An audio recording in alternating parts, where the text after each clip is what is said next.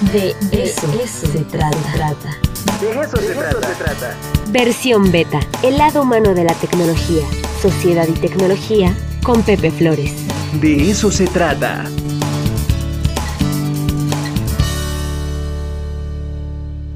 Queridísimo Pepe Flores, ¿cómo estás? Te saludo con muchísimo gusto. Mi querido Ricardo Cartas, qué gusto saludarte como pues ya todos los jueves, llevamos dos. Exacto, todos los jueves como desde hace dos semanas. Una semana. Oye Pepe, pues cuéntanos el Padrón Nacional de Usuarios de Telefonía Móvil. ¿Qué es Así es, mi querido Ricardo, es un tema sumamente preocupante el que nos trae hoy a la mesa. Em, algunas personas recordarán hace más o menos una década, un poquito más de una década, durante el sexenio del presidente Felipe Calderón, que se generó un registro llamado el RENAUT, el Registro Nacional de Usuarios de Telefonía. Em, en ese entonces lo que se buscaba era asociar la identidad de las personas a su línea telefónica, pues con el objetivo legítimo de tratar de combatir los delitos de secuestro, eh, secuestro telefónico sobre todo, de extorsión telefónica. Y lo que ocurrió es que, bueno, este, este Renault, este registro nacional, pues se, sacó por ahí del año 2008 y fue em, eliminado en el año 2011, ¿no? Apenas tres años después de su em, puesta en acción.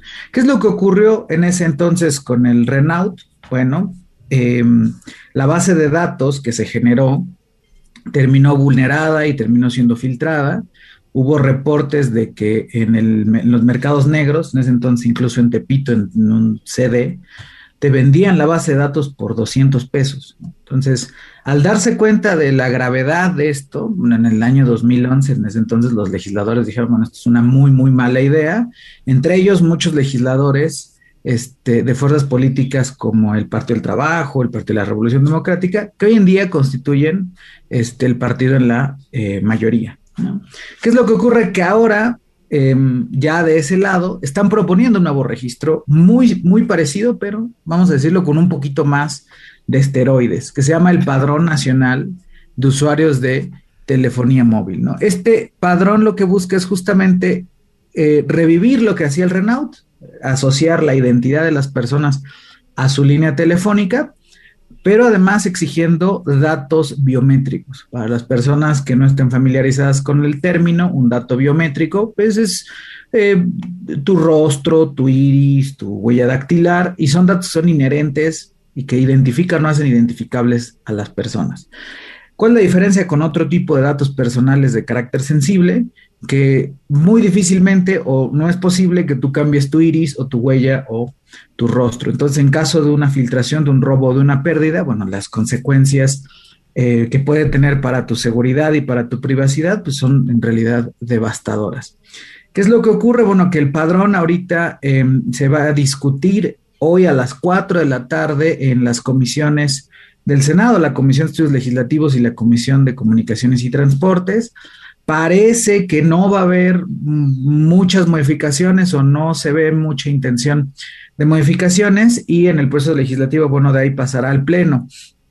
Recordemos que ya en la Cámara de Diputados, por ahí de inicios de diciembre del año pasado, ya salió este padrón, ya se aprobó en diputados, ¿no? El proceso legislativo implica que ahora se vaya al Senado este, probablemente hoy en comisiones van a tratar de eh, aprobarlo y después se irá en poco tiempo al Pleno.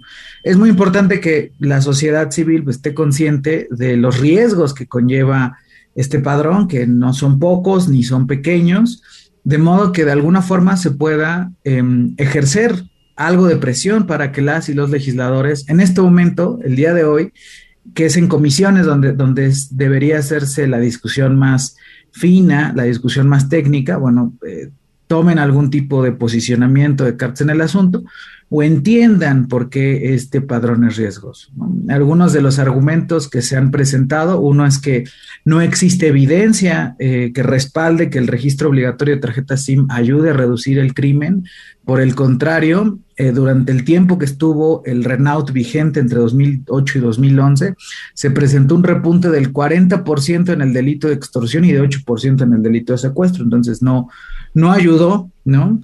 Eh, tampoco es una medida eficaz, ¿no? Si nos vamos por ahí, porque las redes criminales utilizan muchas técnicas, muchos mecanismos para evitar usar lógicamente celulares que estén asociados a su identidad, ¿no?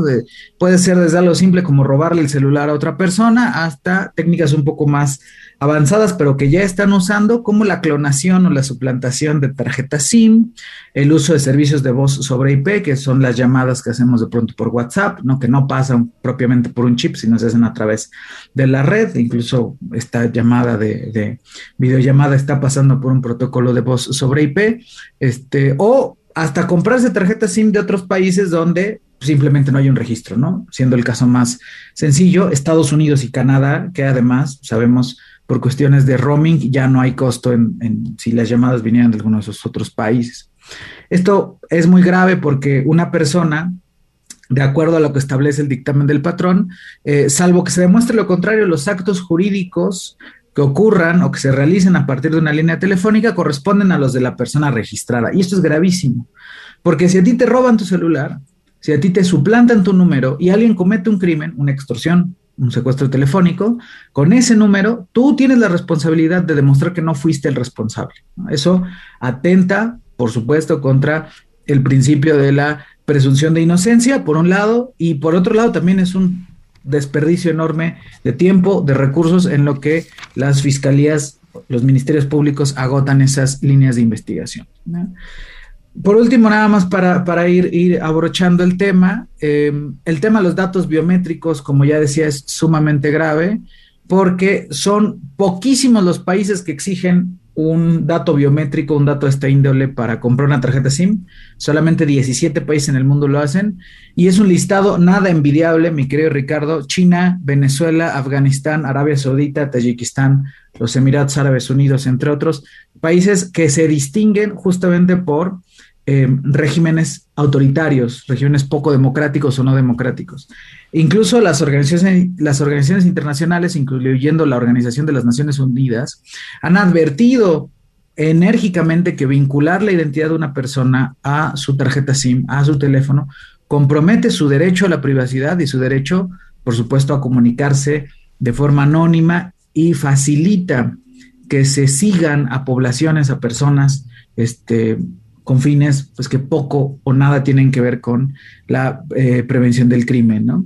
Eh, decíamos, estos datos biométricos pueden tener efectos devastadores. Recién, eh, hace pocas semanas, platicábamos, mi querido Ricardo, en la frecuencia de Radio WAP, en la 96.9, de este caso que se presentó donde bancos e instituciones nacionales vieron vulneradas eh, bases de datos con millones de registros, ¿no? En la base de datos del Instituto Mexicano de Seguridad Social, más de 40 millones de registros, las bases de datos de entidades bancarias, un millón de registros, tres millones de registros a la venta en el mercado negro. Y bueno, el padrón dice, hagamos una gran base de datos centralizada y masiva, lo cual genera pues un, un objetivo este, muy tentador para personas que filtran información y personas que se dedican a los ataques informáticos. Entonces, estos son algunos de los argumentos que eh, se están esgrimiendo.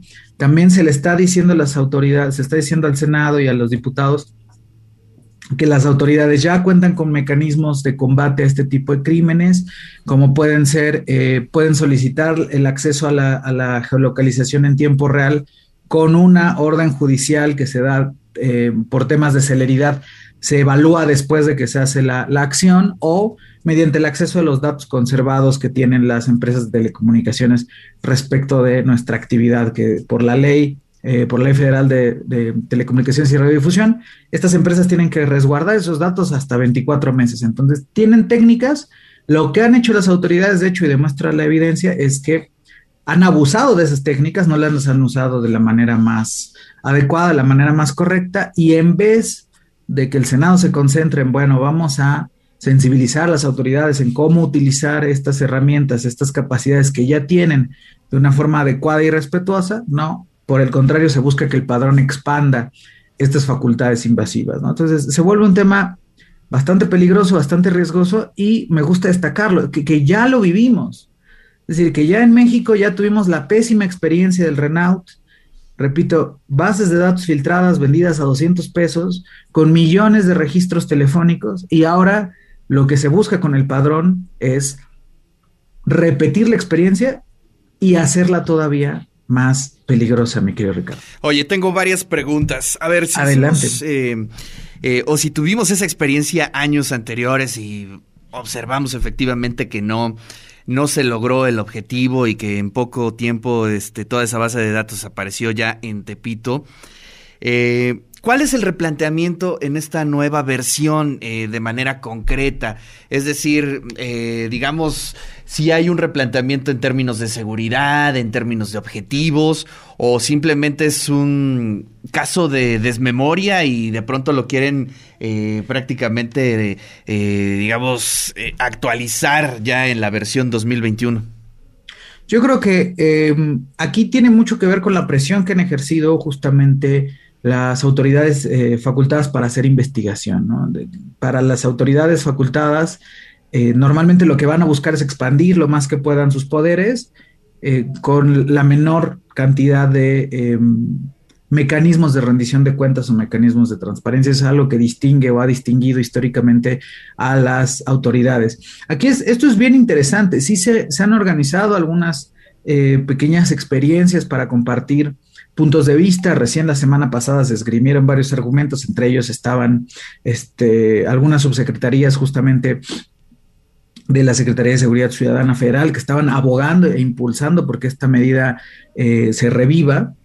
Sin embargo, por ejemplo, la, eh, la, ANATEL, que es la Asociación Nacional de Empresas Telefónicas, que representa a muchos de los operadores, que es la industria, está, se oponen, la, sociedad civil se opone el mismo Instituto Federal de Telecomunicaciones, que es el organismo que estaría facultado mediante este padrón en hacer, en recabar las cosas, ha dicho, no tenemos la infraestructura para hacerlo, necesitaríamos una inyección de capital sumamente significativa que además parece que no llegaría dada, la política eh, de austeridad que presenta el gobierno federal.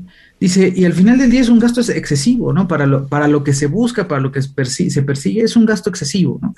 Entonces, ha habido varias voces, la Canieti también, este, se ha, este, mm, se ha opuesto la Cámara Nacional de Empresas de Tecnologías de la Información.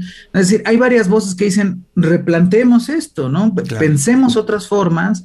Por ahí también el comisionado presidente del IFT decía, bueno, rehabilitemos el 089, que la gente pueda denunciar en el 089 los números, llevemos un registro y una vez que se logren un determinado número de incidencias, tres incidencias de un mismo número, entra en una lista negra donde entonces sí empecemos a investigar ese número. No asumamos o presumamos que todas las personas son eh, potenciales delincuentes, ¿no? O sea, eso también es, Eso sí está terrible, ¿eh? Oye, pues no hay que soltar el tema, Pepe. Creo que es importantísimo que mantengamos informada a toda la audiencia. Por último, tenemos un par de minutos, Pepe, pero quisiera que nos hiciéramos un ejercicio de comparación. Eh, es decir, ¿qué otros países están echando a andar propuestas como estas y cómo les ha ido?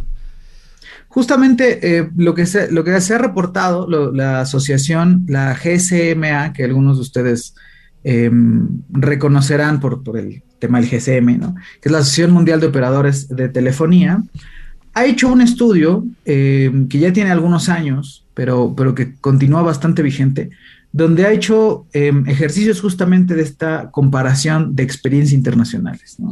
Y lo que he encontrado es el registro obligatorio de tarjeta SIM, es decir, que yo le diga a un ciudadano, le diga a la ciudadanía que tiene la obligación de que cuando compre un chip lo asocie a su nombre o lo asocie a su identidad, no, no ha generado correlación con la reducción de la criminalidad. Y, repito, en el, caso de México, dentro de todas estas experiencias comparadas podemos vernos, repito, China, Emiratos Árabes, Arabia Saudita, que por sí mismos sabemos el tipo de regímenes que tienen y el tipo de gobiernos que tienen, hay que fijarnos primeramente en la experiencia que ya tuvimos nosotros en el país. ¿no?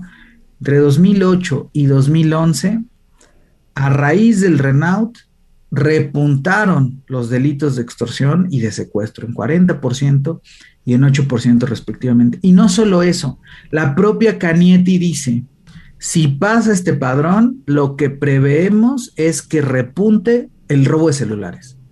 Porque entonces, pues, ¿de, dónde va a buscar la criminalidad, las redes criminales?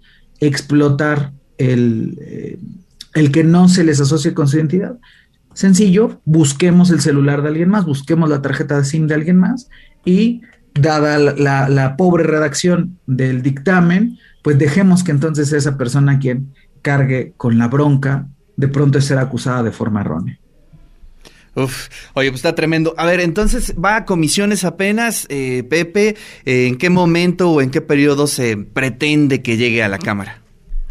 Eh, ahorita depende mucho también de la, celeridad que se le busque dar. Me parece que sí es uno de los temas que las los legisladores consideran prioritarios junto con la cédula de identidad biométrica, que también es otro tema complicado que en algún momento abordaremos, ¿no? Está citada las comisiones que lo discuten, repito, comunicaciones y transportes junto con estudios legislativos, hoy a las 4. De hecho, si ustedes entran a la cuenta de Twitter o de Facebook del Senado, van a encontrar en la agenda este, que ahí está eh, puesta esa, esa discusión, o bueno, esa aparente discusión, porque parece que, no hay mucha intención política de eh, modificarlo.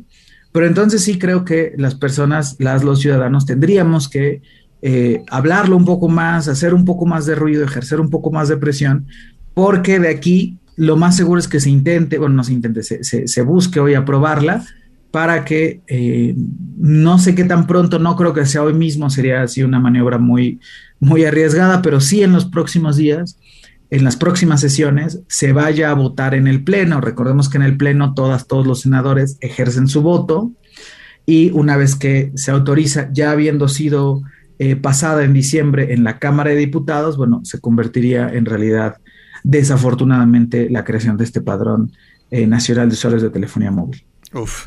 Bueno, pues estaremos atentos. Eh, ¿Te vas a clases, Pepe? ¿Cuál es, la clase que vas a dar ahorita? Ya, ya me voy a la labor docente. Te mando un abrazo, que estés muy bien.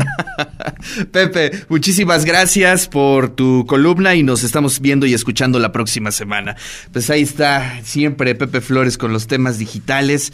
Pepe es un eh, conocido activista por los derechos digitales y bueno, en esta ocasión platicamos sobre el Padrón Nacional de Usuarios de Telefonía Móvil. Muchísimas gracias, querido Pepe. Y bueno, pues ahora sí saludamos porque entramos directo con Pepe precisamente porque tenemos poco tiempo por su clase.